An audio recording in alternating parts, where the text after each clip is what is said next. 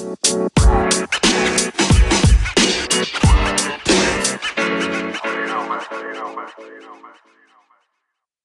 était une fois une princesse qui s'appelait Moana.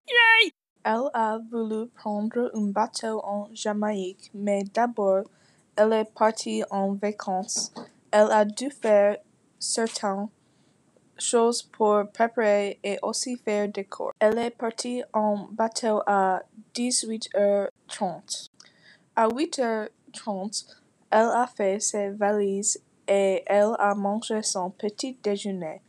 Ensuite, elle a acheté un maillot de bain parce qu'elle allait bronzer à la plage en vacances. Elle n'a pas voyagé à l'étranger avant ses vacances, alors elle était très contente. Ensuite, elle a utilisé un plan pour regarder les jolies vues à Jamaïque.